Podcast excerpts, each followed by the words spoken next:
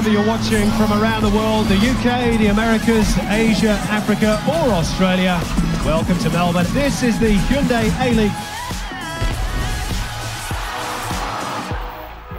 Olá, amigos, sejam muito bem-vindos a mais um Austrália Não, seu podcast em língua portuguesa sobre o futebol aqui na Austrália. Esse é o episódio de número 3, com um convidado especialíssimo, que se você já chegou até aqui, né, obviamente já viu no título, já viu a capa do episódio, quem é o cara que a gente vai vai conversar hoje, um cara muito importante aqui para a história da E-League e muito importante para a comunidade brasileira na história da E-League e do futebol australiano. A gente vai falar muito sobre a carreira dele por aqui, a carreira dele no Brasil e em outros países também, a visão dele sobre o futebol australiano.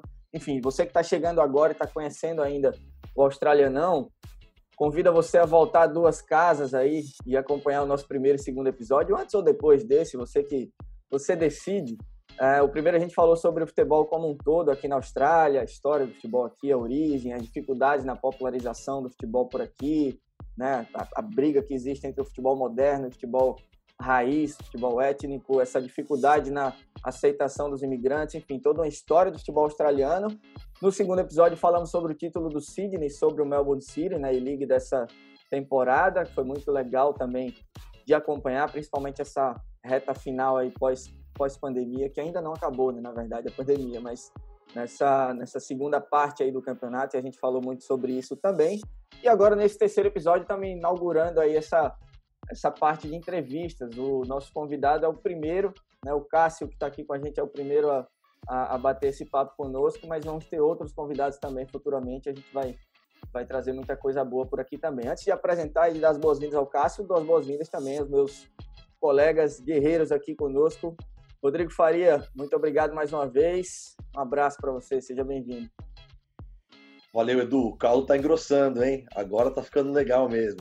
É, Coisa linda. Obrigado pela, tá... pela oportunidade de novo. O negócio tá ficando sério. E aí, João, inclusive tem até parceiro já, né? O nosso australianão, intervalo de jogo. É, a gente vai falar sobre isso, obviamente, porque você tá usando essa bonita camisa aí do Galo Doido, do Galo Mineiro. Um abraço, João. Bom dia, meus amigos. Obrigado pelo elogio, primeiramente, né? Olha, aqui, ó. Deixa eu levantar aqui pra vocês verem direito, ó. Que beleza, ó, qualidade. Essa aqui é dos nossos amigos ali do Camisa 7 Kits. É, eles estão com parceria com a gente aí. Se você falar, você for lá no Instagram, a gente vai passar direito o endereço, né?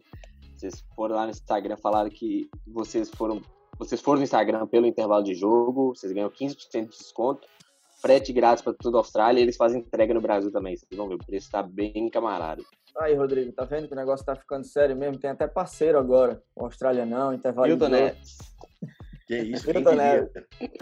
Pois é, ó, camisa 7 underline kits. Camisa 7 underline kits, vocês vão lá, como o João falou, fala que eu vi no intervalo de jogo, no Austrália não, vai ter 15% de desconto. Um abraço aí pra rapaziada. Eu tô usando a do, do, Manchester City, mas tem uma do Melbourne City ali também. Os caras têm umas camisas muito legais, né, modernas e, e muito bonitas, de qualidade mesmo. Então vale a pena conferir.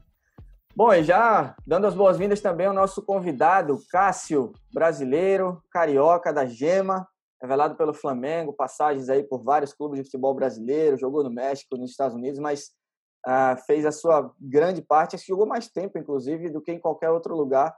Acho não, tenho certeza, jogou mais tempo do que qualquer outro lugar aqui na Austrália e fixou morada, abraçou o país, hoje é australiano de fato e de direito. Cássio, Seja muito bem-vindo, muito obrigado por aceitar o nosso convite aqui participar do Australianão conosco. Um abraço. Um abraço, Eduardo. Obrigado pelo convite aí. Você, João, Rodrigo, prazer imenso aí estar participando com vocês. E vamos nessa, tem história que não falta. Pois é, mais de 100, 150 jogos, mais de 150 jogos pelo, pelo Adelaide United, ah, 11 gols marcados, me corrija se eu estiver errado apontado por diversas vezes por algumas revistas, instituições, enfim, como o melhor brasileiro da história da E-League e por diversas vezes também times ideais, né, da temporada, times ideais da década, tem times ideais é, de toda a história da E-League que é que é recente, né, começou em 2005 ali e você participou de boa parte disso, enfim. Como é que você pode descrever, Cássio, sua sua passagem aqui pelo pelo Adelaide United, sua passagem pelo futebol australiano? Primeiramente, está correto aí. Acho que eu é, jogos oficiais foram 158 e 11 gols, acredito, mas é, tiveram jogos amistosos, vou botar no total aí, acho que eu tive mais de 200 jogos e alguns gols também, mas é o que conta. É, eu coloco essa passagem, cara, muito muito boa, porque eu, foi um lugar que, que eu me encontrei, né? Me reencontrei no futebol, para falar a verdade. Eu já tinha, como você mencionou aí, eu já joguei em, diversos clubes no Brasil, e até no exterior, sem ser aqui a, a, a Adelaide, né, na Austrália. Já tinha jogado também nos Estados Unidos, já tive uma passagem bem breve pelo México também, pelo Paraguai, joguei no Olímpia, um clube muito grande, e, e são os clubes que eu joguei fora também muito legais, muito muito bons, é, mas mas acaba que aqui na, no, no Adelaide United foi uma foi um capítulo diferente, nunca imaginei vir para cá, é, quando eu vim para cá jogar na época 2007, eu perguntei, eu fui tentar buscar informações e ninguém sabia dizer muito que o campeonato tinha acabado de, de começar. Então eu consegui uma informação com, com, com, o Romário, assim, com os amigos do Romário, né, que elas são lá do Rio de Janeiro. É, acabou que eles me deram várias informações legais sobre o país, sobre a cidade, sobre o clube e tal. E eu acho que foi, foi mais ou menos pela base assim do, das informações que eles deram, que eles vieram para cá e, e, me passou. E eu e eu peguei pelo, também pelo tipo de contrato, é, foi, foi, foi, foi um contrato bem interessante na época, é, uma mudança de vida radical. E, aí, estou até hoje aí. A gente volta só de férias para o Brasil, mas a gente ficou por aí e, e fizemos um sucesso bem, bem legal e bem interessante, é, jogando, é, jogando pela Adelaide e, Champions League também. Chegamos em finais de Champions League. É, foi, foi bem interessante. Foi, eu fico, fico feliz, fico, fico, honrado de poder ter ajudado, principalmente nos, nos jovens, subindo. Hoje a gente vê muitos meninos subindo e, e, tendo aquela ideia do, do lateral, o lateral brasileiro, é, atacante, né? Lateral que ataca. O famoso elevador quebrado, que a gente conhece. então, mas aqui eles nunca tiveram isso, então com, com essa situação minha eles viram uma coisa nova e eles, eles gostaram bem disso e começaram a contratar muitos jogadores, os, os meninos da base também, querendo, querendo tudo jogar assim que nem, que nem eu jogava na época, e foram contratando mais, mais laterais, como o Fabinho, jogou aqui no Melbourne Victory, vocês devem saber quem é. Então, e foi, foi por aí. Eu, acho que o legado que eu, que eu levo é mais esse, de ter deixado uma mensagem bem interessante em relação a, a novos tipos de laterais é, para a Austrália. A gente sabe que não é comum laterais que, que vão muito para ataque, né? No, no, Brasil, acho que na tua época, com certeza, maior referência é Roberto Carlos. E, e, e, acho que a tua característica de jogo era bem, bem semelhante, né? Até o porte físico também, baixinho, forte, né? Fisicamente, rápido. Então, com certeza, trouxe uma identidade nova para as laterais aqui do futebol australiano. Rodrigo João, fiquem à vontade também para bater esse papo aí com o Cássio. Opa, com certeza. Não, vai chegar a oportunidade. Eu também joguei lá nos Estados Unidos um tempo. É, passei pelo universitário, depois joguei no Chicago Fire um tempinho também. Quando você passou eu... lá foi o New England Revolution, né? New, England, New England Revolution, isso. É, bem legal, como o Chicago Fire aí, como, como, como o Rodrigo passou e tal. É, são clubes bem, bem legais. Não sei como anda hoje lá, mas, mas eram clubes bem legais. Cara, aproveitando, aproveitando o ensejo, então, eu queria saber como que é sair do Rio de Janeiro, Flamengo, né? Aí vai lá para o Rio Grande do Sul, tudo mais, e aí começa a pegar tipo lá New England, uma friaca. Aí depois vai para México, depois vai para Austrália, depois puta, uma, uma... Cara, então jogou, jogou no Nordeste também bastante tempo, né? Interessante é, é. tua pergunta, porque na verdade eu saí do New England muito por causa disso. Eu saí do de Massachusetts muito por causa do frio, cara porque eu, eu sempre fui acostumado, né? Sou do Rio, tal, natural do Rio, calor e gostava de jogar com calor, para te falar a verdade. Tanto que quando a gente jogava aqui com calor, o calor daqui também é bem brabo quando tá no calor. E eu via, via jogador reclamando, tal, eu, eu era único que gostava. E então já tinha isso comigo. Mas, mas eu, na verdade, eu tinha três anos de contrato, cara, com o New England. E o Steve Nichols foi no Rio, é, me ver jogar, tal. Aí eu assinei Aí eu achei bem, bem legal também na época, mas eu não tinha ido, nunca tinha ido para os Estados Unidos, então e eu não sabia muito que eu não fiz muito research, né? Não fiz muita pesquisa para saber e por Boston lá em cima, um frio danado e neve, né?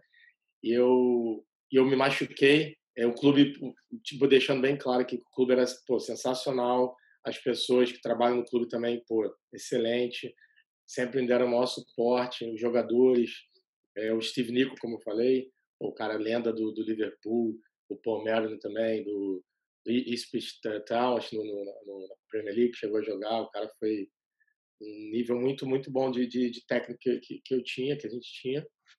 Mas eu fiquei homesick, cara. Eu fiquei homesick. Foi o único lugar que eu fiquei homesick que eu posso falar. É assim, de que eu fui, eu falei, eu lembro que depois de. Mas também uma coisa que agravou muito foi quando, quando eu machuquei. Eu tive uma lesão no, no dedo chamada turf toe. Tu deve saber o que, que é. Sim. É, é. E eu não sabia nem o que, que era isso, cara. A gente treinava muito em grama sintética e eu não ficava bom. Aí os caras falando que era comum lá por causa do frio e da grama sintética tal. E eu fiquei um mês e pouco assim, sem, sem poder jogar. E foi aí que eu acho que entrei um pouco em, em uma neurose ali de, de, pô, querer ir embora. Porque eu já estava um mês e meio, frio, abri a janela de casa, neve, um metro de neve. E tinha que sair para treinar tal. Minha esposa dando, dando suporte total ali para mim. Eu tinha o Bernardo na época ele era pequenininho, tinha meses. O legal é que você e... saiu de lá para o Ceará, né? Isso me corrija se eu estiver errado, então. Aí eu saí de, não foi, é... na verdade foi coincidência. Eu saí de lá, aí eu rescindi meu contrato com eles, eu pedi para ir embora. Eu lembro que o Steve Nico pediu para eu pediu eu, eu pensar, ele falou: "Cara, pensa bem, a gente quer você aqui, você está fazendo parte bem do grupo, tal". Aí eu fui para casa, já sabia o que eu queria, que eu queria ir embora. E não tinha clube nenhum, eu não tinha clube, não tinha nada. Eu não fui com alguém me ligando, o empresário, o clube me ligando para poder voltar, não tinha nada. Eu ia embora e eu ia ver.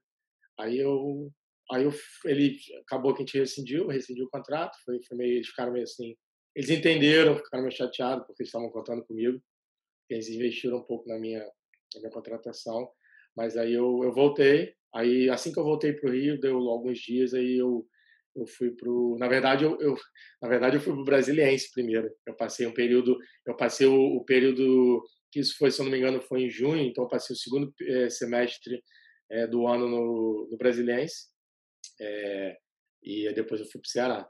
Então foi foi, foi interessante Você também. tinha 25 anos né? Eu era novo ainda cara eu era novo. Eu tinha, eu tinha, eu tinha eu era novo eu tinha eu tinha um mercado legal assim mas mas acaba que isso não foi muito legal para minha carreira eu nunca tive um, eu nunca tive um, um agenciamento bom também, acho que também me prejudicou. Eu, eu tinha no começo da minha carreira, é, quando eu estava no Flamengo, que meu empresário Reinaldo Pita, que era do Ronaldo, Ronaldo Fenômeno, não sei se vocês sabem quem é, e o Alexandre Martins, eles me agenciaram até até a minha saída, até a minha ida para o Olímpia. Foi até ali que eu que eu rompi com eles e aí eu comecei a fazer, eu ia para eu, eu botei na minha cabeça que eu não queria mais assinar com nenhum empresário, porque eu tive uma eu não tive, não tive experiências boas com, com eles. É, então apareciam empresários, como hoje em dia, os empresários apareciam, tive, apresentavam o clube a proposta e freelance, né? E você aceitava ou não. Então acabou que era é, é um bom você ficar meio livre, mas acaba que você também não tem a mesma a mesma moral, vamos dizer assim, do que os jogadores que já têm aquele empresário um tempo grande, que pode te deixar numa certa. Mas não me arrependo, não, porque talvez eu um, sou assim. Talvez um respaldo, né? Um respaldo de ter um Isso. empresário por trás. Mas olha, falando até da adaptação, cara, é... nos Estados Unidos, eu digo, é muito difícil você jovem, né? Pô, sair do lá também, como eu falei anteriormente, do Rio de Janeiro, jogando em clube grande, inclusive, apesar da estrutura lá ser muito boa, aí você ainda passa por lesão, tá vivendo naquele frio que eu lembro quando eu morava lá, eu levantava o braço, doía aqui de pele seca, sabe, esticava a pele, era muito complicado mesmo. Eu acho que você tomou um risco, acabou não se adaptando e voltou. Não, não acho que tenha sido um, talvez um, um, um, erro na sua carreira, não. É, é exatamente, cara, exatamente. É, eu foi, foi, foi bem por aí. Eu não, eu posso dizer que eu não que não, não, não, não deu certo, mas aqui outras portas se abriram.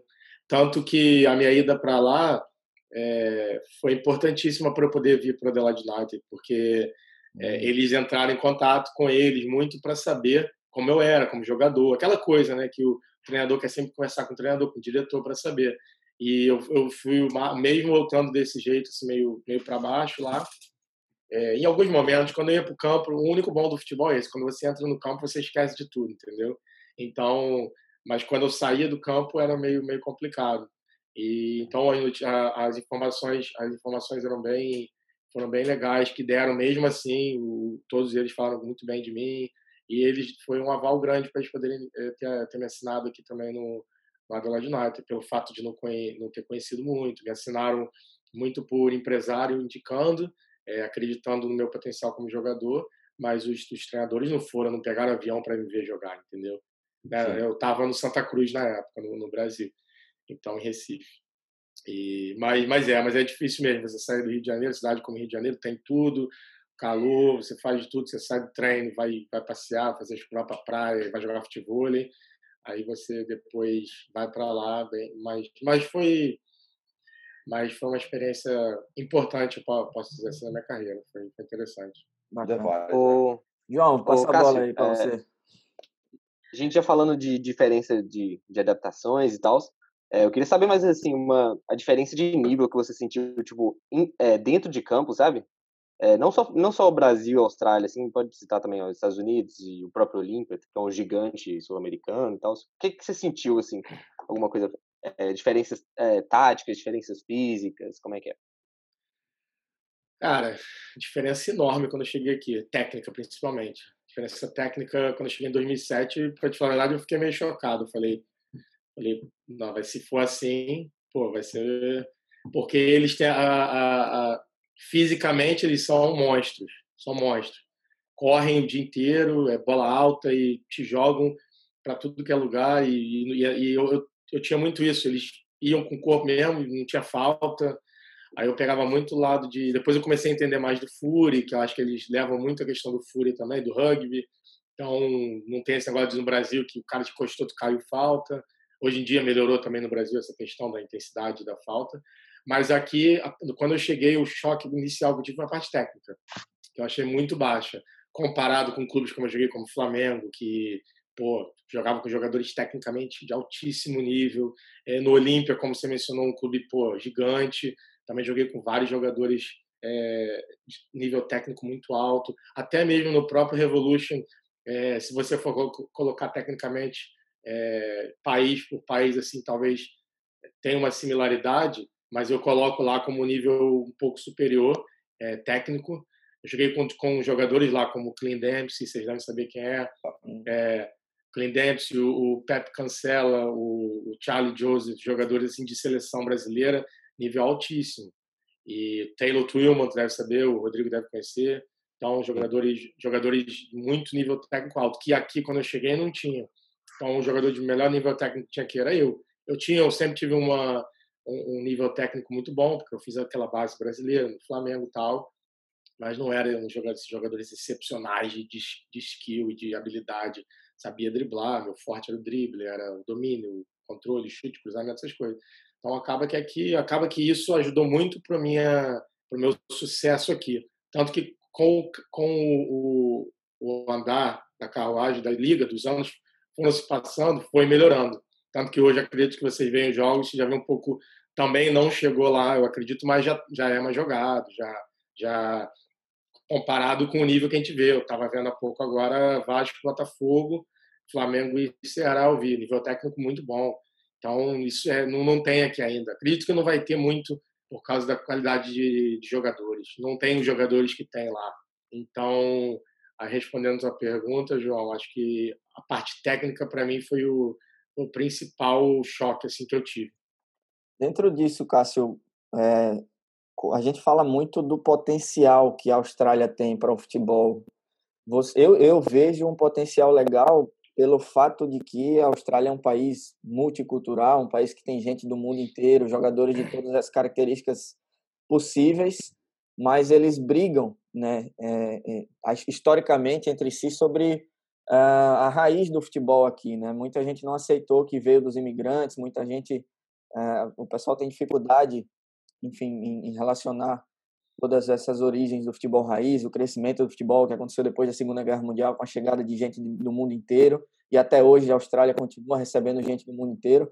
Mas o futebol aqui ele não caminha. Né? Ele teve a Golden Generation ali perto da, da época que você chegou, classificou para Copas do Mundo vezes seguidas, mas depois deu estagnada. Como é que você hoje enxerga o potencial? Você concorda com isso ou você também não vê muito bem assim com esse com todo esse potencial. Como é que você vê futebol australiano para um futuro?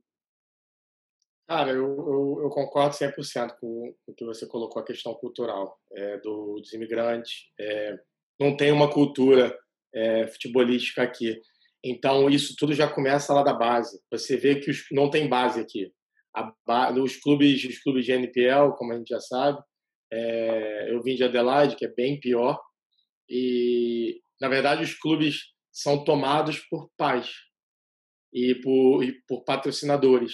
Essa é a cultura do futebol aqui, entendeu? A não ser que você tenha um clube como o Melbourne City, que eu trabalho hoje lá, o Sydney FC, o Melbourne Victory, clubes mais profissionais daqui da Austrália, eles implementaram uma, uma filosofia de, de, de, uma metodologia de, de categoria de base, do sub, sub, sub 13 para cima, mas eles têm o Football Schools, que eles chamam, né, para peneirar os jogadores para a Academy.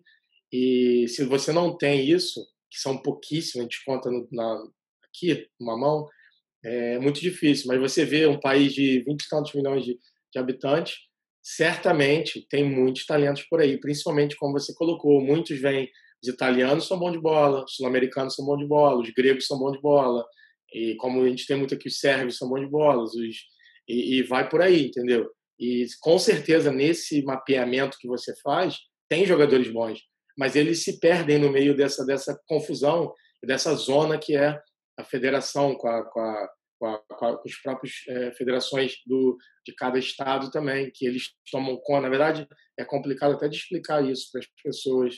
Eles tomam conta meio e os clubes são dominados pelos pais e por o, cada pai tem o seu time com seu filho jogando e acaba que isso complica o desenvolvimento e não é muito pela essa briga étnica também de de sérvio contra croata, de italiano contra grego, dos clubes, e acho que isso atrapalha o desenvolvimento.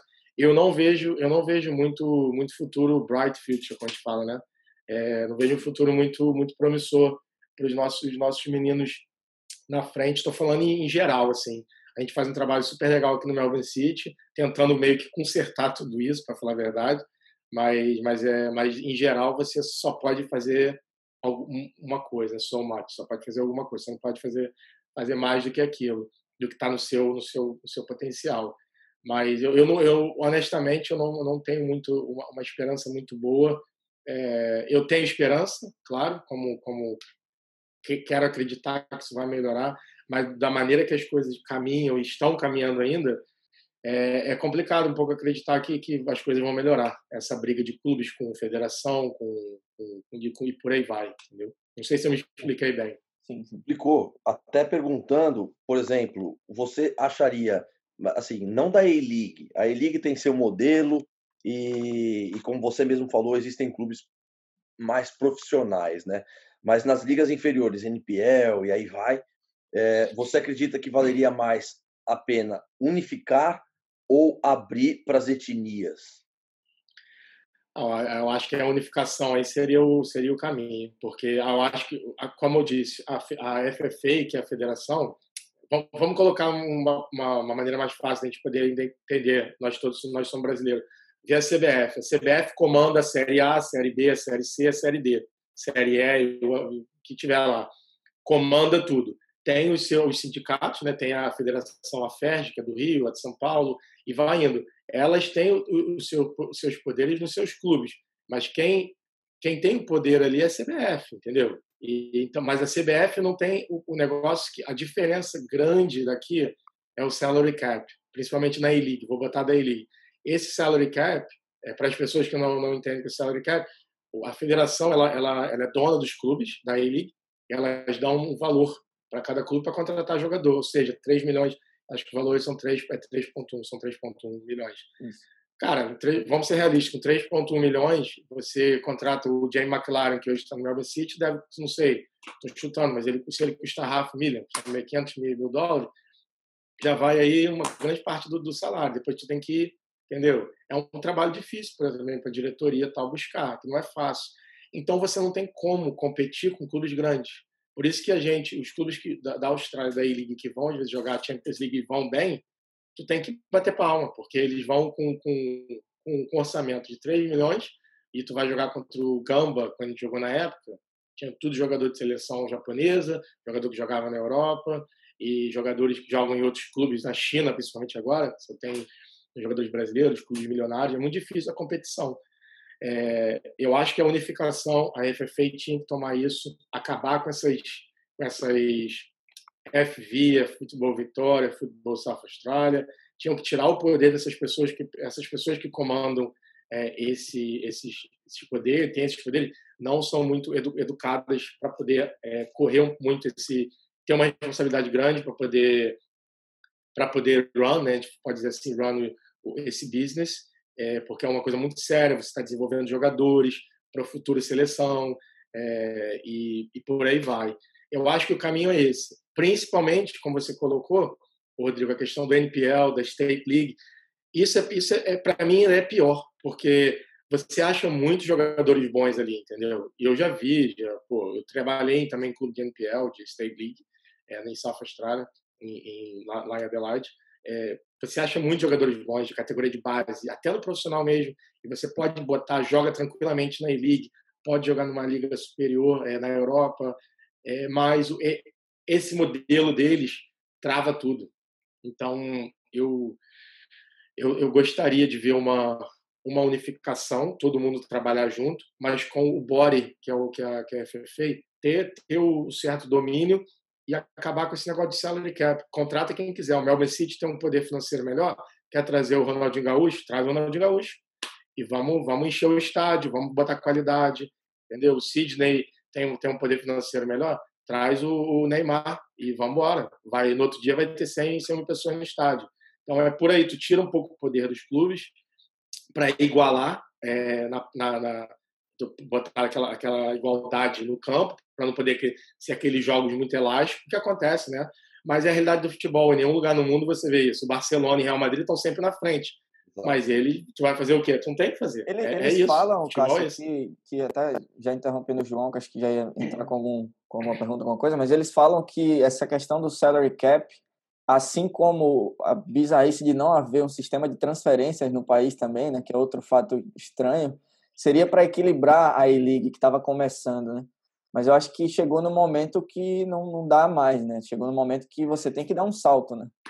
Exatamente. Eu acredito que no começo, como você colocou, no começo ali nos primeiros cinco a, de repente até uns 5 a 10 anos, é, eu ainda estava jogando nessa época, acredito que era, seria até importante para poder dar essa equilibrada nos times e não, não ser aquele, sabe, tá sempre nem que nem agora o Flamengo está com essa diferença muito grande no Brasil, já nos últimos três anos está sempre lá em cima, muito por esse poder financeiro também, de poder trazer os melhores jogadores e tal mas eventualmente é, é, natural. Você não pode impedir um clube que tem um poder é, financeiro maior do que o outro, uma estrutura melhor, de trabalhar. Entendeu? É o que eu vejo. O Melbourne City hoje, o Sydney FC e até o Melbourne Victory são clubes que, que têm uma estrutura. Eu acredito que o Sydney Wanderers também.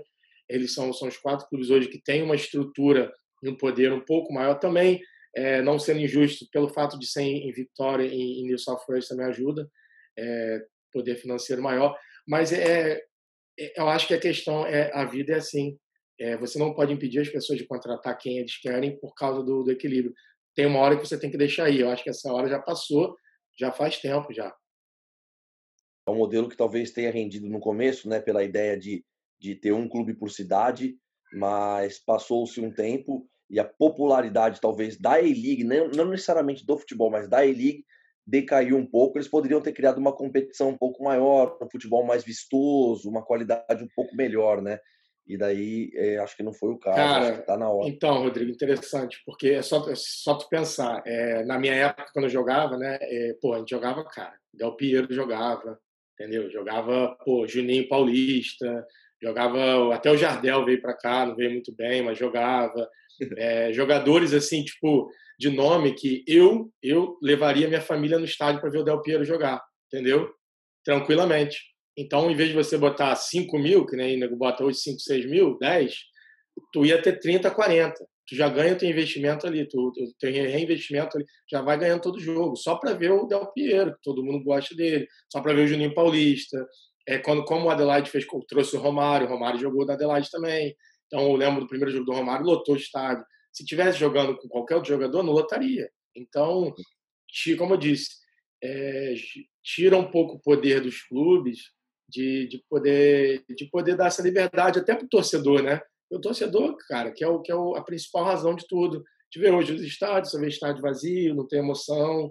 E então, agora o jogador realiza, os diretores, os técnicos realizam que sem o torcedor é difícil caminhar, entendeu? Por todas as questões, principalmente também pela questão é, é, de retorno financeiro.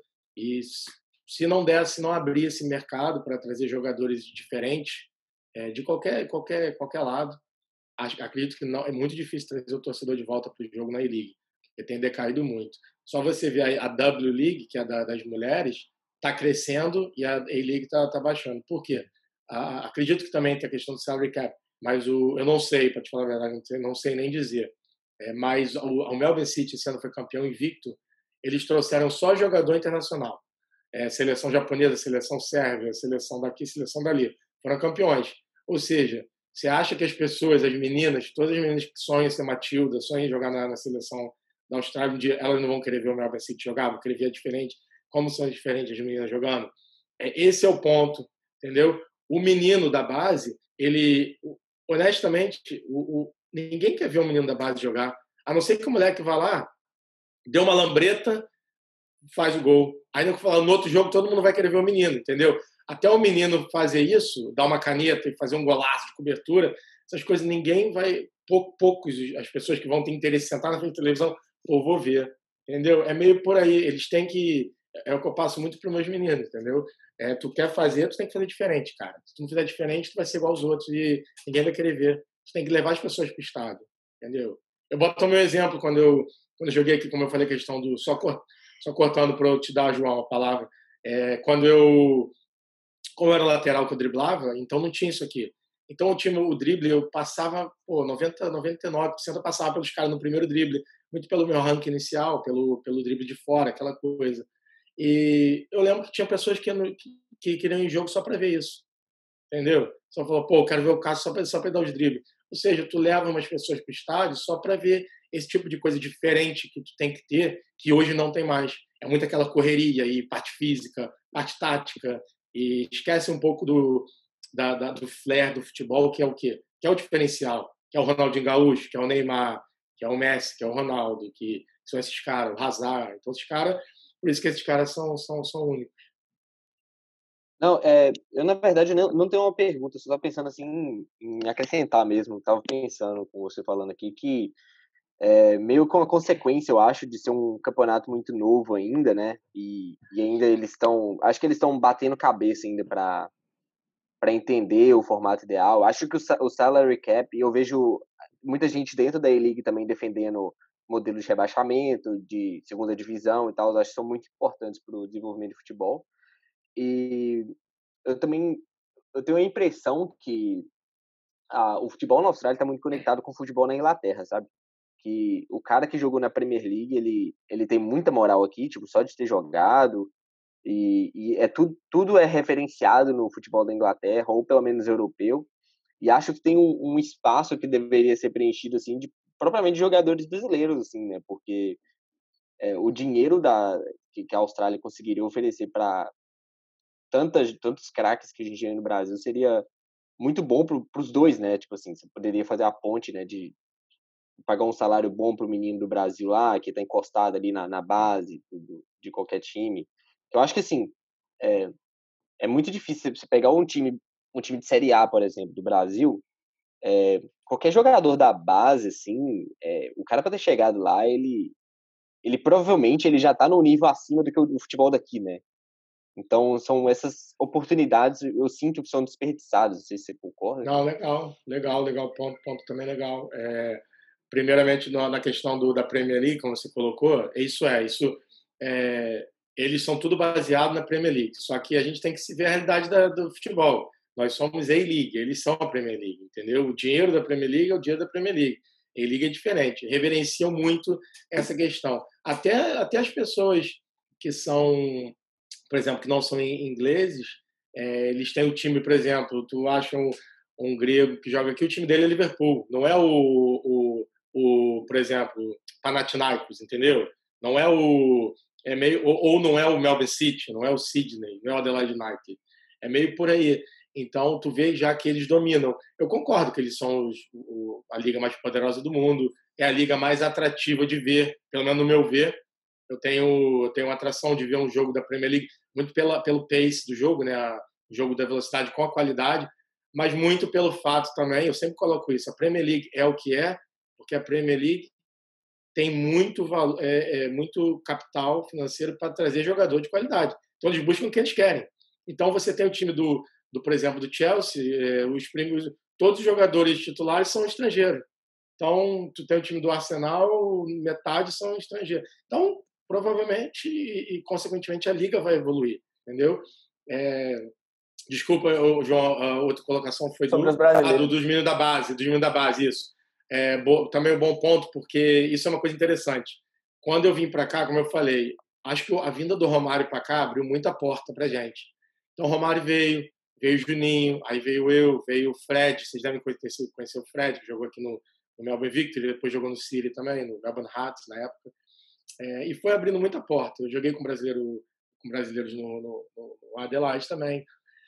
Mas tiveram muitos brasileiros que não foram bem. Entendeu? Apesar da gente achar que a E-League é uma liga fácil, a E-League não é uma liga fácil. É, é, não sei colocar isso, porque o brasileiro talvez chega aqui achando que vai jogar porque é brasileiro, jogou no Flamengo jogou no Atlético Mineiro, entendeu? Você jogar no Atlético Mineiro e no Flamengo, você, você joga com jogadores ao redor seu, maioria tudo de qualidade técnica parecida, melhor, um pouquinho inferior. Então você vai estar sempre bem e a pressão é muito grande. Tem uma pressão muito grande se jogar em clubes assim, como eu mencionei agora, e todos os outros. Você, um, um, eles não têm paciência para ver um menino de 16, 17 anos subir, jogar um, dois jogos mal e não, esse menino vai dar certo. Não tem. Hoje em dia está um pouquinho melhor. A gente vê que está melhorando um pouco. Mas e esses meninos que vieram para cá, eles não foram muito bem, tirou um pouco da credibilidade do brasileiro. Isso eu conversando com depois que eu parei de jogar, eu, eu tentei ajudar a trazer jogador, já trouxe, já, trouxe não, já ajudei a trazer um jogador que foi para o Wellington Phoenix, foi o George, George Paladini, que jogou comigo no Flamengo. Eu indiquei para o treinador que ele me perguntou, indiquei. O Jorge, para você ter uma ideia, o Jorge veio aqui ficou três meses, entendeu? E brigava todo dia, entendeu? É, é, era meio complicado, era meio, entendeu? Essas coisas fora do campo também. O brasileiro tem um pouco dessa reputação que não é legal. Tanto que chega jogadores assim que nem eu, que tem família, e jogadores. Acaba mesmo você sendo bom, às vezes eles bloqueiam essa entrada para você. Eles perguntam, é brasileiro? Ah, qual. Procura saber um pouco do teu, teu background. Aí tem que conhecer muitas pessoas que conhecem você para poder te trazer. Então, bloquearam um pouco isso. E com a entrada do, não sei se vocês chegaram a ver uns anos atrás, uns seis, sete anos atrás, começaram a trazer muitos espanhóis. E os espanhóis foram tomando meio esse mercado, argentino, foram tomando meio esse mercado que era do brasileiro aqui. Então, deu certo. E agora eles abriram para o alemão, agora também na época do Thomas Broch também. E foi, ficou um mercado muito de sérvio, alemão, é, espanhol, muito europeu de volta. Voltaram para o mercado, é, trazer jogadores do mercado europeu e eu tenho que assumir, eles vieram para cá e realmente estão tão, tão, tão super bem. Não que os brasileiros que vieram não foram bem. A maioria, diferenciado Fred, vocês conhecem, muito bom. Guilherme Finkler, o Gui Finkler, muito diferenciado. Você jogou é... com o é. Cristiano e o Henrique, eu acho também, né? Foram os dois que passaram. Não, o Henrique eu não joguei. Ah, não, perdão, o Henrique foi Brisbane, na verdade. Mas o Henrique também. O Henrique é um jogador que, que, que nem a gente, que veio antes e deu muito para a liga também entendeu? O Gui Finkler, o Henrique, o Fred, eu, o Romário, o Juninho Paulista, é, jogadores assim nesse nível, deu, deu muito de volta para a liga, entendeu? Acaba que, que ajudou a reputação dos brasileiros. Mas tiveram muitos também que vieram e também não deram. Desculpa, mas recentemente o Bobô também lá no Sydney FC, né? O Bobô, exatamente, o Bobô. Rapaz, e hoje ele entrou então, em campo gente... lá pelo Oeste, eu acompanhei hoje. O Oeste e CSA ganharam do, do meu azulão. Inclusive. O Bobô, é, o Bobô foi, eu acho que se eu não me engano, o Bobô foi o maior artilheiro da edição de uma edição da E-League. Sim, sim. É. Então, para tu ver, tem jogadores, mas o Bobô saiu muito por, por questões de oportunidade. Ele saiu porque ele estava com oportunidade melhor, acho que ele foi jogar na Turquia de volta, uma coisa assim. todo ano não é especulado, né? porque... né? Todo ano é especulado para voltar, inclusive. É, então, eu coloquei uns sete, oito jogadores que realmente abriram muito esse mercado. mas acaba que se tu for contar, não sei o número, mas talvez bota aí 50, 60 jogadores já talvez vier, aí tu vê a porcentagem muito baixa, entendeu? Então, Ô, Cássio, você não ajudou muito. Você chegou, você chegou, não, você se naturalizou australiano e você teve uma conversa com a, com a seleção australiana, né? Um dos treinadores, vou lembrar o nome dele, mas acho que era um alemão, chegou a falar Holger, claramente Holger Osik, yeah. isso, publicamente que queria levar você para a seleção, mas isso terminou não acontecendo. O que foi que, que ocorreu, que terminou você não, não sendo convocado? Cara, então, isso aí foi 2012. Eu já estava com 32 anos. O treinador, tinha meu treinador é, holandês, o Rini Cullen. Ele era amigo do treinador do Holger, que era o treinador que era o, treinador da seleção na época. Ele via jogos nossos, ele começou a pegar informação minha, quantos, anos eu tinha e se quantos anos eu já estava aqui e tal. Ele me passou tudo depois e eu já estava já um período já legal, já estava cinco anos, já poderia ter me naturalizado. E eu nunca nem pensei nisso. Eu pensei em terminar minha carreira aqui, de repente jogar mais um ano no Brasil, um clube lá, menor, alguma coisa assim, poder ficar lá. E o que aconteceu, ele, o clube falou não, porque o treinador ele está interessado em te, se você se naturalizar, ele está interessado em te levar. E eu falei, pô, legal, vamos lá. Eu falei, mas eu já estou com 32 anos, tá? Ele falou, não, não, ele, ele gostou de você, acredito que você pode. Eu falei, beleza, vamos, como é que qual seria o, o processo? Falou, o clube virou para mim e falou, não, a gente vai fazer tudo. Ou seja, era um processo até caro na época, porque eu falei, eu falei que eu só faria se fosse para mim e para minha família toda. Porque inicialmente eles falaram que só fariam para mim. Eu falei que não, se eu fizesse teria, teria que ser para mim e para minha família. Aí eles resolveram fazer, a gente fez, é, eles fizeram, demorou um, um processo, eu fiz todo o processo normal do, da, dos testes e os IELTS e todas as coisas normais. E acabou que a gente conseguiu, mas aí logo depois que eu consegui, cara, aí começou a ter a falha e ele, acho que ele caiu. Ele caiu logo depois, aí, aí o treinador, não, nem lembro o treinador que entrou, para falar a verdade. Num, eu já estava já com 33 nesse caminho, acredito que nem era mesmo. É, para investir no jogador de 33 anos, era melhor pegar um moleque da base ali, entendeu? É, eu, eu hoje, de técnico, vejo desse lado. A não ser que, pô, cara, eu tivesse ali, que não tivesse ninguém e eu tivesse mesmo voando. Eu estava bem nessa época, tenho que assumir, mas tinha outros jogadores mais jovens que poderiam ter tido oportunidade também e, e foi o que aconteceu. Então a situação da naturalização foi essa. Eu fiz muito, não me arrependo. Graças a Deus hoje a gente está aqui no país morando por causa disso. Mas eu talvez eu não fizesse se não fosse isso. Então coisas só só Deus sabe, né? Que, que, que seria. É. Eu tenho uma pergunta, cara. É, o Ber... A gente estava falando até de jogadores brasileiros, né? Falando também de seleção australiana e tudo mais.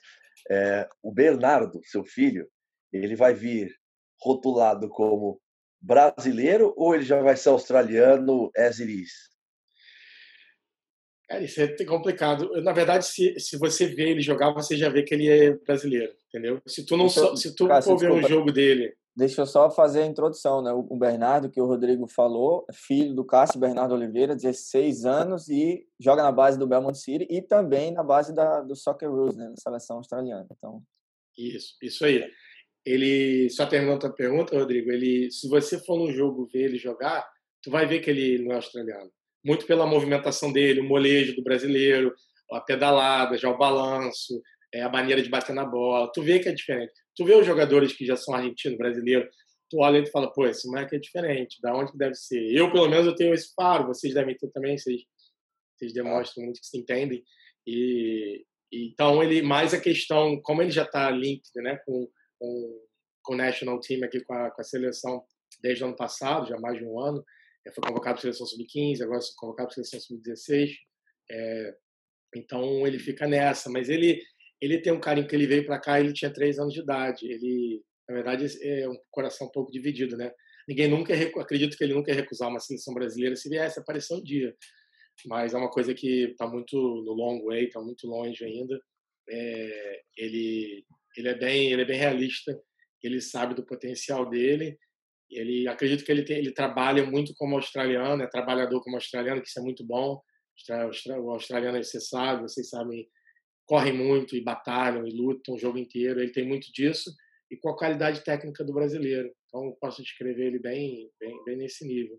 ele nunca passou por uma base no Brasil, ele ficou aqui a base inteira na Austrália. Então essa, essa, esse flare aí que você falou, esse diferencial vem, do, vem dos genes mesmo, vem do sangue. Cara, é, eu posso dizer que sim. Eu acredito muito nisso. É que tem um, tem um slogan muito que roda por aí que dizendo que o, que o hard work sempre vai beat talent, né? Que o trabalho, o jogador duro vai sempre bater o talento. Eu acho totalmente ao contrário. Eu acho que o talento vai sempre bater o, o, o, o trabalhador, mas o talento tem que trabalhar, entendeu? Se o talento não trabalhar, qualquer um bate talento. Então é muito por isso. Ele ele, ele veio para cá com três anos, como eu falei, ele fez toda a base dele nesses clubes aí, NPL. Só que, para a sorte dele, talvez, né? Eu, assim que eu parei de jogar, em 2015, eu abri minha academia, minha escolinha. Então, o que, é que eu fiz? Eu. Lapidou eu fui, a joia. Eu fui lapidando a galera melhor, assim, entendeu? E ele foi comigo. Eu levei ele para Espanha já jogar torneio, jogou contra a Bayern de Munique, então ele fez uma base boa, entendeu? Eu, te, eu dei para ele a oportunidade que eu tive assim, de fazer. O que, que eu fiz quando eu jogava no Flamengo, por exemplo? E eu vou ensinar para meu filho. E o meu menor, o meu do meio também está com 11 anos, também está agora no, no, no, no roster do, do Sub-13 do Melbourne City. Então é o mesmo nível técnico também, mesmo eu tenho, tenho, tenho um flare parecido. Então, mas eu acredito muito, a gente pergunta, Rodrigo, eu acredito muito que o, o, o gênio, o talento vem ali dele, é dele e tem que lapidar isso, entendeu? É trabalhar e lutar e correr a parte física, mas a parte técnica, a parte de fundamento é, técnico, você nunca pode deixar de trabalhar. É que aqui é uma coisa que eles sobressaem, às vezes, a parte física do que a parte técnica. Uma coisa que não é realista. Você pode ter, mas futebol não vai ser bonito, vai ser físico. O... Só pergunta rápida: qual posição que seu menino joga? Ele joga de, de 10, né, de meio atacante de, e de extremo esquerdo também, mas joga no extremo direito. Meio na linha de três, ali, linha de frente, é. é já que a gente está falando tanto de trabalho de base, assim, você já citou a, a Cássia Academy, como é que foi o, o, processo de formação disso? Como é que você fez para... É, eu acho que é melhor...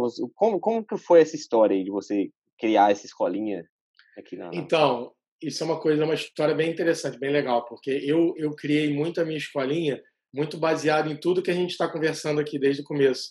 Muito na, na falta de estrutura, na falta de treinador, na falta de, eh, de qualidade técnica, na falta de alguém ensinar as crianças o certo, pelo menos na minha visão, o que é certo, entendeu? O que eu aprendi. E eu fui meio que juntando. Quando eu, no, no, nos, últimos dois anos da minha, da minha carreira, lá para 2013, 2014, já tinha machucado muito, estava jogando bem pouco. Eu conversava com a minha esposa, eu falei, pô, vou abrir uma, uma, uma academia aqui, uma escolinha. E tinha um lugar ali na em Adelaide, que é um lugar muito campo, assim, muito bom, eu tinha um relacionamento legal com o pessoal. E eu já comecei já a bater um papo tal, e fui nesse, nesse caminho. Acabou que assim que eu parei, no final de 2014, eu estava com 34 para 35, eu foi papum acabei, eu falei, cara, é agora, vou, vou pegar isso. E, pô, eu lembro que eu tinha um nome legal, tem um nome legal lá na época, e, pô, foi, cara, foi vindo menino. Só que é aquilo, né? Aquela história que a gente já, já conversou. Meninos, tu acha um, dois aqui com uma qualidade boa que você pode dar uma lapidada, como eu fiz com alguns. Já estamos com a Academy, já vai fazer seis anos agora. Já fizemos vários meninos, já tem já jogando tudo que é lugar, seleção de estado e e time da E-League também e tal. É, e o Bernardo começou nesse, nesse, nesse, nesse caminho comigo, meu do meio começou bem no pequenininho mesmo, sub-6, sub-7, fomos indo, entendeu? O meu, o meu approach lá do Academy é muito técnico, é, mas é muito... A gente não faz babysitting, entendeu? Porque eu vejo, no, a gente não faz babysitting. É, Para deixar as pessoas também entender muito isso, os clubes que, que eu vi muito no, no, no caminho por causa dos meus meninos jogando, era tudo aquela coisa, tá tudo bem, tá tudo bem, não tá. Não, vamos trabalhar, tu tem que melhorar. Tá bem, tem que melhorar. Tá mal, tem que melhorar. Tá bem, tem que continuar. E vamos indo. Errou um passe sem problema nenhum, perdeu um gol sem problema nenhum, mas vamos continuar trabalhando. Então você tem que criar, além da parte técnica, você cria um pouco do caráter também do menino. E ali, como, como a gente voltou naquele assunto da, da etnia, de, de pais, os pais, como eles tomam conta, os pais escalam time. Então, e aquela loucura, entendeu? Que a gente já sabe. Então, comigo ali, era eu, eu e meus treinadores.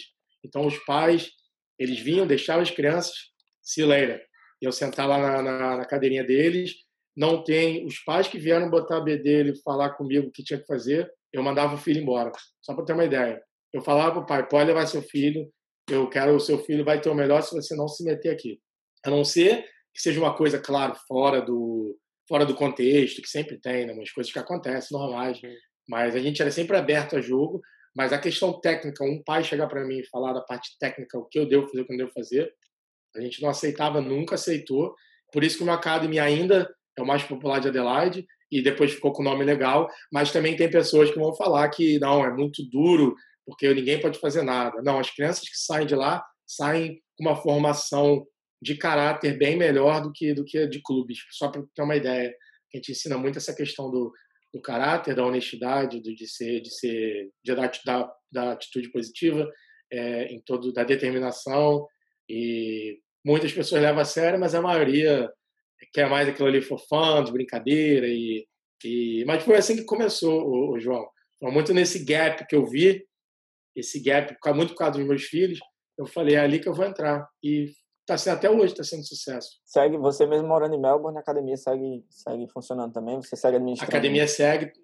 Infelizmente, por causa da pandemia, a gente não pode voar, não pode nem sair de casa, mas eu tinha booked é, já alguns flights, que eu, todo termo, a gente, a gente, a gente, a gente corre academia todo ano, né? Todos os termos do, da escola, termo escolar. Eu tenho três é, coaches lá, são três, um português e dois brasileiros, são excelentes.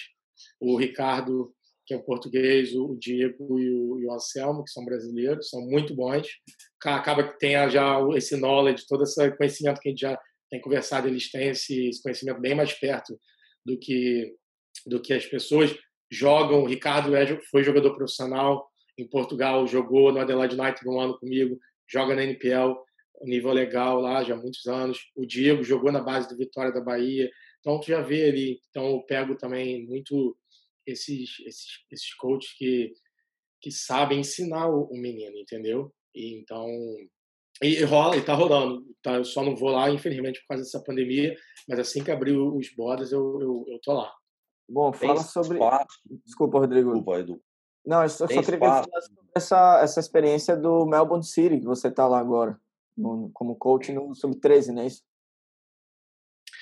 Isso, cara, muito muito legal. Tipo, estrutura, como eu disse aqui, voltando, é, o Melbourne City está fazendo um, um, trabalho que muitos deveriam fazer, entendeu? Mas eu entendo também que eles têm um, uma estrutura, um, um, poder ali, financeiro um pouco melhor, de poder pagar pessoas assim que nem eu, entendeu? Por exemplo, eu sou part-time lá, não ganho nem full-time, sou part-time, mas mas acaba que dá uma ajuda, entendeu? E mas os treinadores aqui de dos lugares aí não recebem nada, entendeu? Então acaba que como que você quer investir no, nos meninos se você não, não, investe nos seus treinadores, não investe no seu clube, não investe no seu preparador físico, não investe no seu diretor. Então também não dá para pedir muito, é aquela coisa, sabe? Você consegue sentir a influência do, do City Football Group lá dentro, do, da galera do Manchester City? Sinto, sinto, todo dia. A gente, eu aprendi muito desde que vim para cá. Eu tô, vou fazer um ano aqui. Eu aprendi muito. O City Football Group é um, é um, é um, é um grupo único de futebol e eles eles têm os treinadores deles que os diretores de, de coaches né de treinadores que eles dão aula para gente a gente faz palestras e tal. Cara eu aprendi muito tu, tu sabe tu evolui muito como treinador.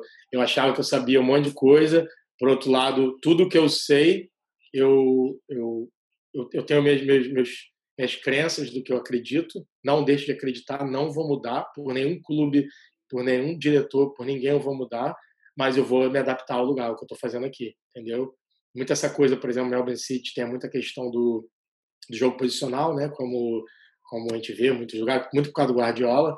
É, eu sou um cara totalmente, eu era pelo menos um cara totalmente oposto a isso. Eu gostava de jogadores jogarem na posição, mas eu sou um cara, por exemplo, se eu tenho, se eu tenho um meia que, que possa ter a mesma qualidade técnica do extremo, eles podem constantemente rodar para confundir a marcação, eu deixo. Eu sou meio assim, então aqui é muito do, da questão posicional e tal, mas eu, mas eu aprendi muita coisa com isso também e acaba que se coisa que eles depois no, no famoso no down the track, quando você tem jogadores para fazer esse tipo de característica, eles deixam você fazer. Ou seja, não é não é, é preto e branco.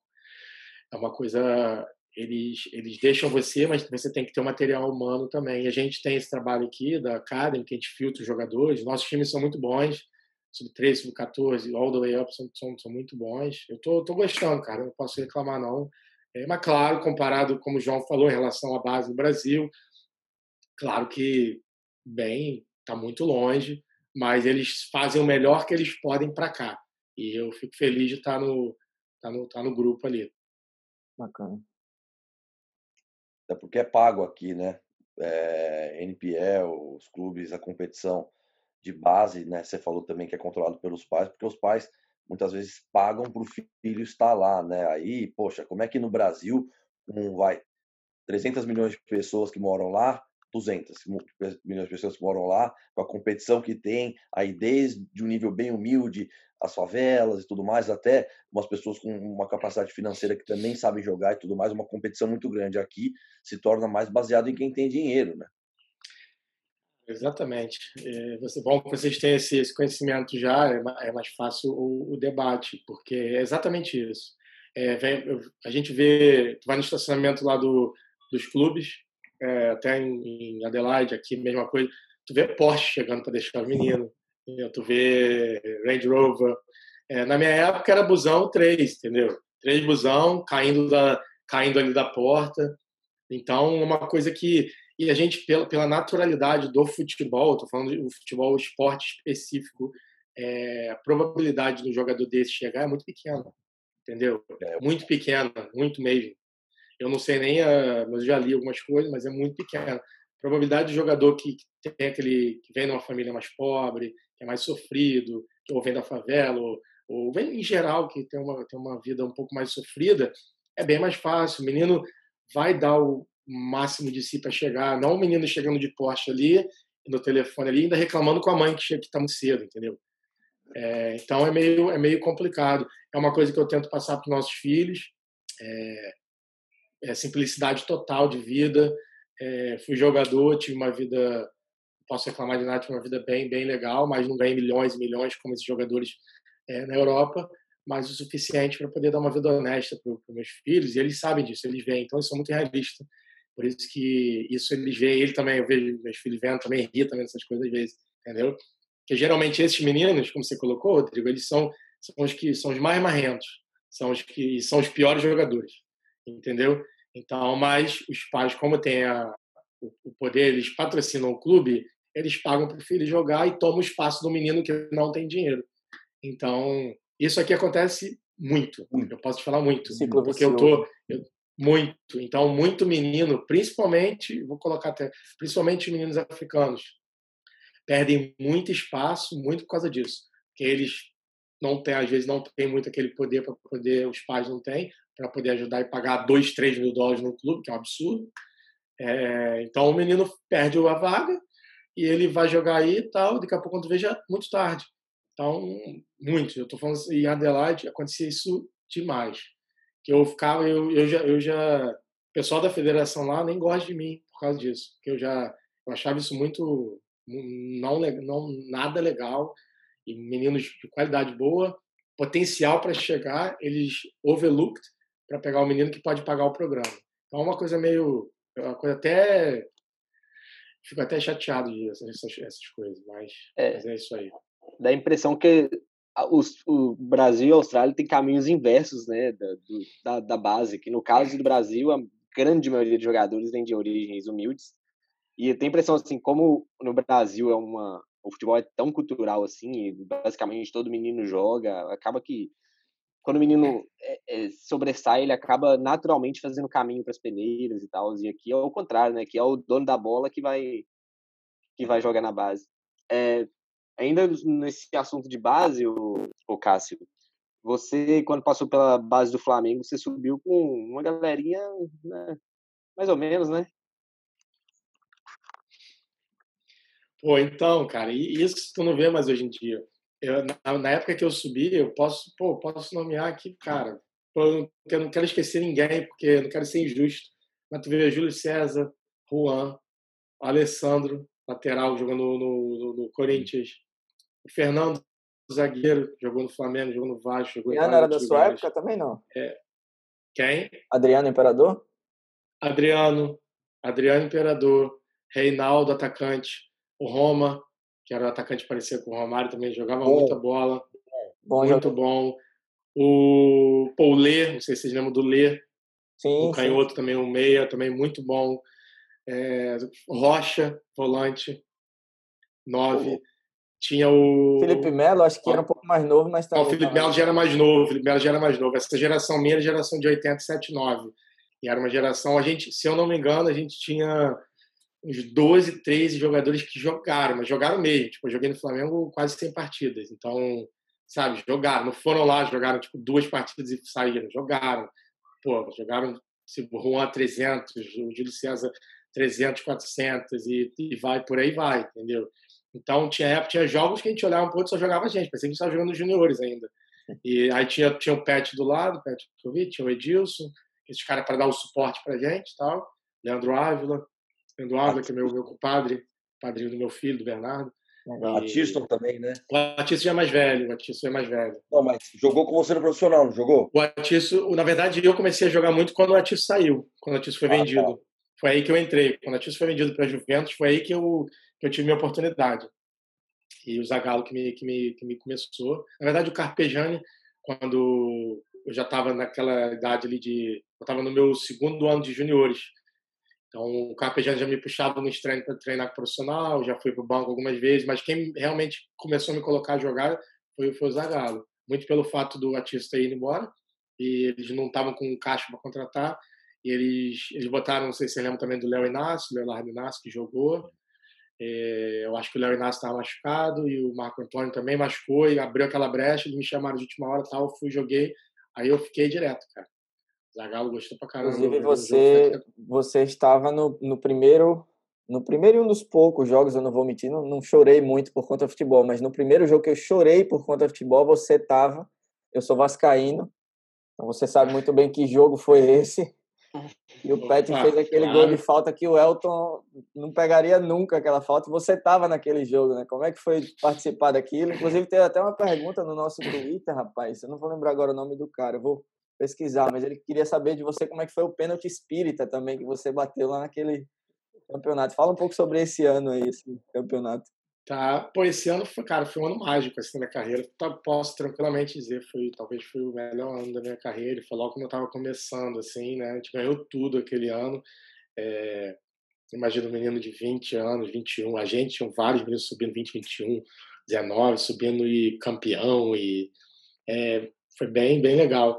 O título contra o Vasco, cara, foi foi muito legal, cara. Ficou assim, meio mágico, não sai da minha cabeça. É, muito dessa, dessa, dessa sacanagem, dessa zoeira que o Vasco caindo hoje em dia, negócio de vice, acho que começou muito por causa daquilo, começou por causa da sequência, né, do Tri. Vasco hoje, pô, um clube, um clube que eu tenho o maior respeito, cara. Clube sensacional também. É, mas, mas essa brincadeira ficou pro torcedor, claro.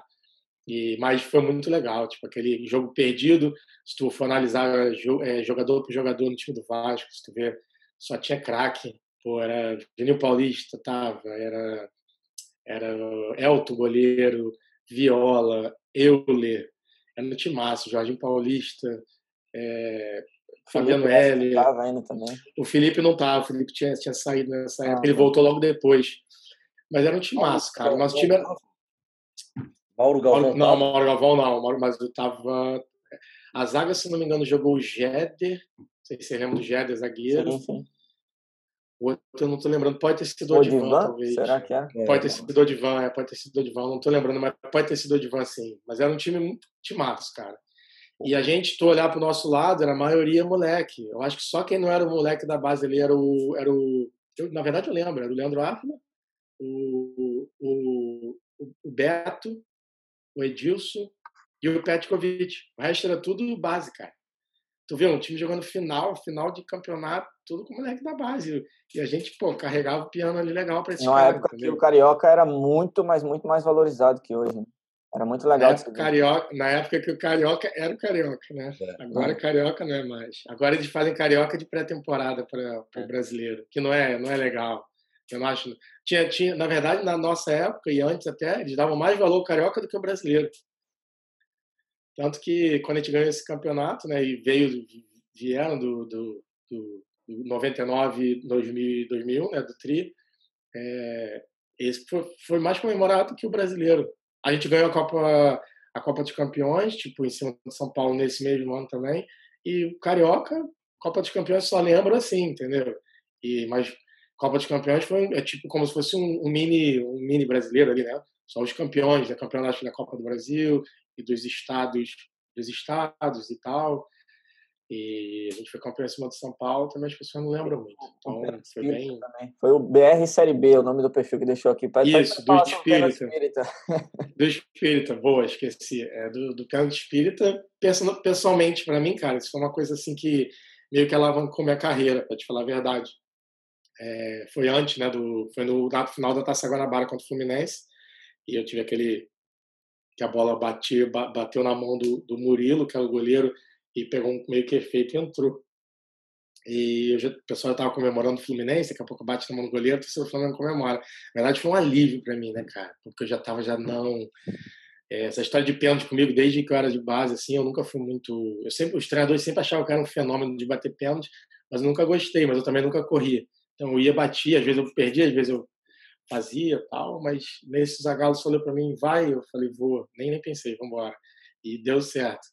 E, mas foi sim, foi uma coisa que alavancou, posso dizer que foi uma coisa que alavancou minha carreira é, muito, até porque eu ando, até eu ando aqui na Austrália às vezes, tem brasileiro assim da, da época, flamenguista e tal, lembro ainda de, de, de, desse lance, lembra de mim e tal, é interessante, mas legal, legal se lembrar dessas coisas também. Tem, tem notícia, carreira de jogador vai muito da coisa, né, do, tem coisas, coisas boas, coisas ruins também, a gente tenta tirar o positivo de tudo. Um dia você vai ter que contar para nós, fora das câmeras, como é que foi o pós-jogo dessa final aí com Beto Cachaça e companhia. Pô, Pô complicado. Tá?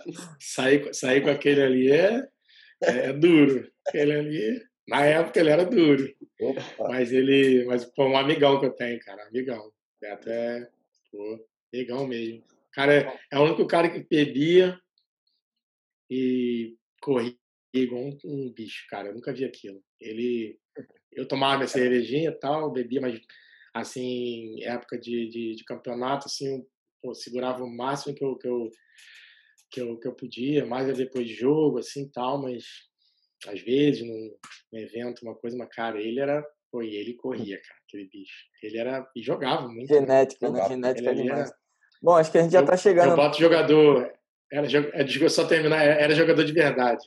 Beto era jogador de verdade. Hoje em dia, jogador tudo não, faz coisinha uma, aqui, faz coisinha ali. Patada atômica também, era um chute que era uma pancada, né? Ele era, ele era fera é, mesmo. A gente está chegando ao nosso final aqui, do nosso tempo. Rodrigo e João ainda tem alguma, alguma observação, alguma pergunta aí para o Cássio, alguma coisa que queria saber, quer saber da, da vida do Cássio? É...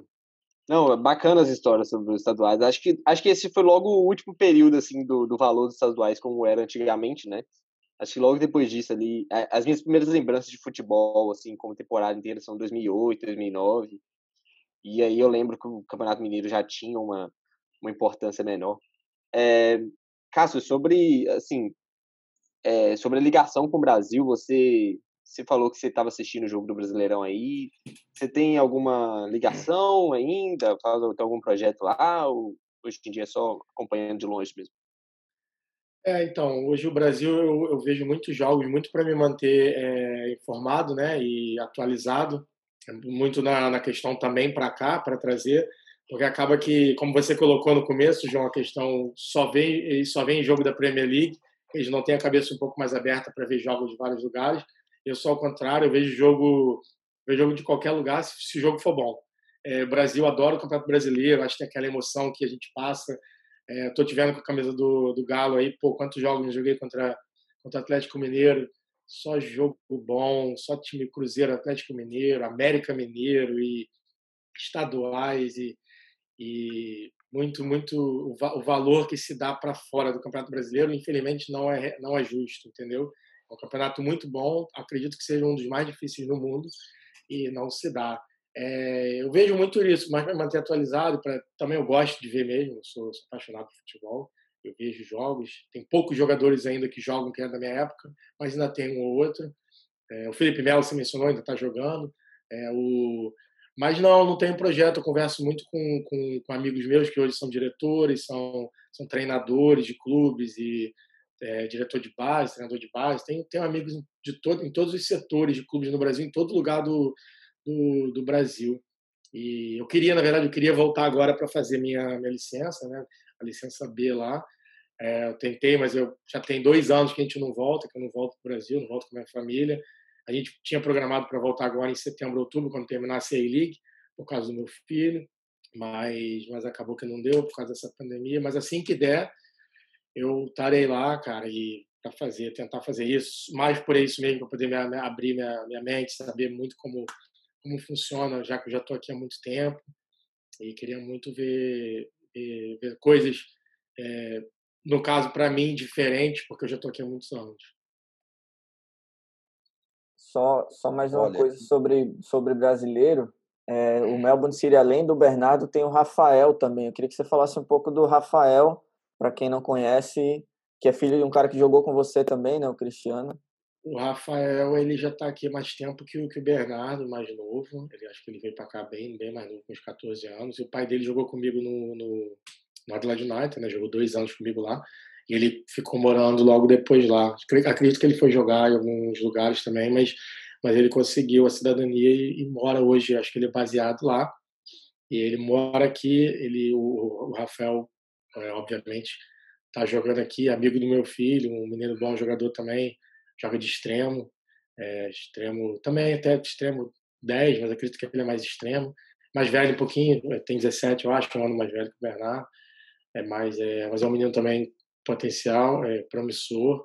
É, também tem, tem aquele, como aquela coisa que eu falei do Bernardo, dá para olhar, ele também dá para ver que ele tem um toque diferente, é, tem um balanço diferente, então você consegue analisar muito por esse lado também quem, quem não é e quem não é. Mas ele, mas ele também é muito bom jogador.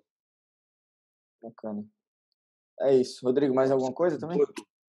Perguntou se eu tinha alguma pergunta. Minha pergunta é se você gosta de falar sobre o assunto, porque se, ó, eu iria embora aqui por mais umas duas, três horas. A gente marca o churrasquinho depois e você me conta tudo aí, velho.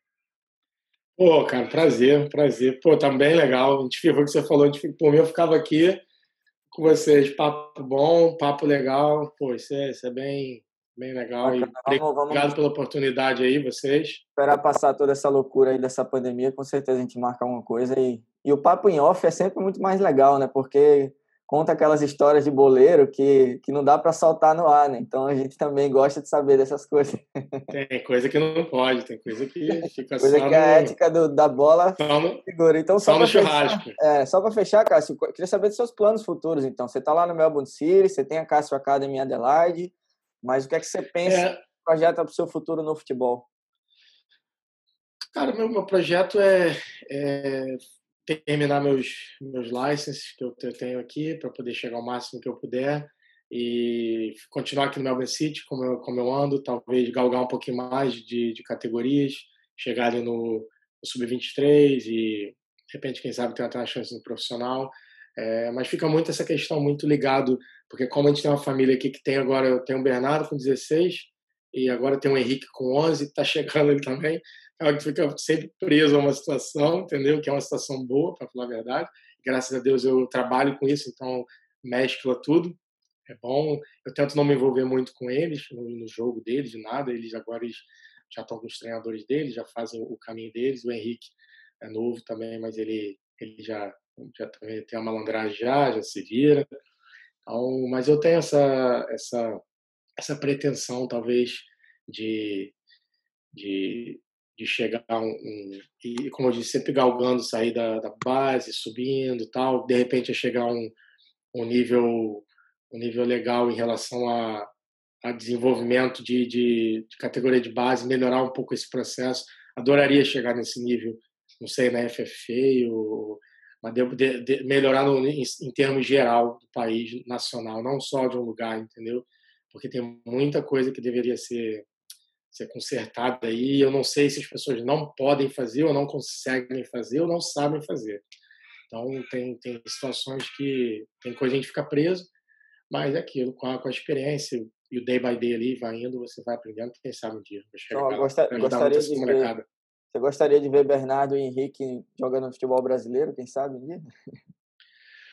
Cara, eu, eu, eu vejo o Bernardo que está mais próximo, por exemplo, eu vejo muita carreira dele, se ele continuar dessa maneira que ele está, jogar, acredito que ele vai jogar ainda uns anos aqui na E-League, ainda mais vocês devem estar acompanhando a questão da E-League agora, que é a questão de, de, de corte de, de, de, de, valores para os clubes, de gasto. Acredito que com isso vai ter mais oportunidade para a molecada da, da base, né?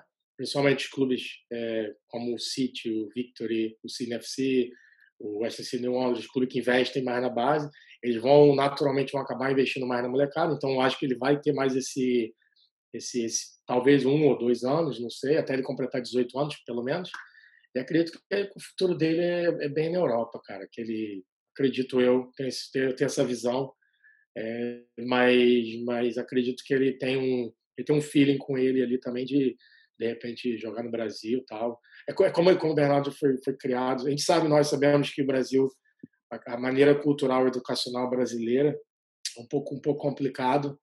E eu, como pai, se eu pudesse, eu, eu fazia esse skip dele daqui direto para a Europa, porque lá, dependendo do país, mas a maioria dos países tem questão educacional bem melhor. E eu acredito que seria o melhor caminho para a carreira dele. Que acaba que fora de campo, como a gente conversou aqui um monte de algumas vezes, foi bem legal o papo, bem tranquilo. Fora de campo também tem muita coisa. Se você parar para pensar, você fica no campo uma hora e meia, duas horas, você passa mais uma ali no fazendo é, academia e tal, tu passa três horas no clube e as outras 21, tu faz o quê? Entendeu? Então, isso é importante para a cabeça do menino jovem. Então, eu acho que na Europa ele teria um ganho muito maior. Boa. Legal, cara. Muito, muito, muito obrigado, Cássio, mais uma vez por aceitar o convite. O papo foi muito legal, enriquecedor. Vai dar um up muito bacana aqui também no, no nosso podcast no Austrália Não, esse projeto que está nascendo agora. Ah, e assim, desejamos tudo, tudo de melhor para você, para o Bernardo, para o Henrique, para sua filha. Você tem uma filhinha mais nova também, né? Pequenininha. Minha filha Marina, Marina, isso. Esposa, Juliana também, tá que está todo mundo com certeza já mais do que adaptado aqui na Austrália, então desejamos um futuro ótimo, que vocês fiquem bem aí nesse período de, de pandemia, que é uma loucura. E conta, conta com a gente aí também. Tamo junto. Vamos marcar esse churrasco aí que o Rodrigo já convidou. Vamos sim. Valeu, Eduardo. Obrigadão aí pelo convite, cara. Pô, prazerzão. Bem papo, bem descontraído, bem legal. E valeu, João, Rodrigo. Claro, vamos marcar esse churrasco aí. Vai ter aquela resenha, para a gente rir um pouco fazer uma peladinha, churrasco. Juneco, vamos chamar o Juneco também para fazer um samba, né? O Adilson. Vamos, que ele, aquele ali, pô, aquele é meu irmão desde que eu cheguei aqui. Ele fala muito bem de você. O Juneco, para quem não, obviamente não sabe, é um amigo em comum que eu tenho com o Cássio. Acho que o Rodrigo também deve conhecer o Juneco, toca lá no Samba Brazuca com a gente. É, e aí, o Juneco. Ele ali é faz tudo. Conversei faz com tudo. ele sobre o Cássio, já parceiraço, já, já tenho, tenho várias histórias com ele. Você sabe da história dele, que ele foi fazer teste lá da Live Night? Ele contou? Ele contou rapidamente que teve lá também, mas não, não, não se aprofundou. Já conta Foi aí, lá, assim que eu cheguei, assim que eu cheguei lá, tinha um, dois meses, e ele, ele apareceu lá. Aí o brasileiro falou, opa, veio de onde? Ah, vim de mesmo, fazer teste aqui e tal, nem ligue já, né? Fez teste lá de zagueiro, canhoto, é bom jogador. Aí passou uma semana lá, não, aí ele pô, foi embora, falou que não, aí não ficou, mas aí ele, pô, mas ele foi lá, ficou fazer teste. É, ele, ele é muito para você ver. Ele jogou NPL, ele jogou no Brasil também, jogou no, no, Campeonato Mineiro, ele jogou. Eu acho que ele jogou no. Agora uh, não sei se ele jogou no. Agora não sei o nome do time que ele jogou. Aimoré, pode ser? Pode ser? Aimoré. Não, é... Aimoré é de Minas, é um time de Minas. Não, é. é, é... Mamoré. Mamoré. Uh, será que foi Mamoré, cara? Agora tu me pegou. Foi um time desse, ele jogou. Foi um time desse. É, mas, ele, mas ele jogou lá, campeonato estadual. Ah, é sabe isso. jogar. A gente vai marcar essa resenha com o Junec também, todo mundo junto. Um abraço para você, Cássio. Obrigado. Qualquer coisa a gente só dá um toque aí. Vocês têm meu, meu Instagram aí, meu, meu, meu telefone, qualquer coisa a gente vai se falando. Beleza. Rodrigão, muito obrigado também. Um abraço para você. Valeu, Edu. Pô, com certeza o melhor até agora, sempre evoluindo. Valeu. Valeu, João. Um abraço. Alô, muito obrigado. Obrigado aí, Cássio. Foi espetacular. Conversa é muito boa. Obrigado. Até a próxima aí, galera. É isso. Agradeço valeu, a todos vocês que acompanharam. O João, como eu falei, usando essa camisa linda aí do Atlético Mineiro. Você que está ouvindo no Spotify, no Deezer, nos agregadores de podcast. no YouTube. Você pode ver o João em toda a sua beleza da camisa do Atlético Mineiro. a camisa lá da camisa 7 Kits, que é o nosso nossos primeiros parceiros aqui do Australianão e também no intervalo de jogo. Se você disser que ouviu uh, falar do camisa 7 lá no, no Instagram deles, você tem 15% de desconto nas camisas espetaculares que eles têm à disposição.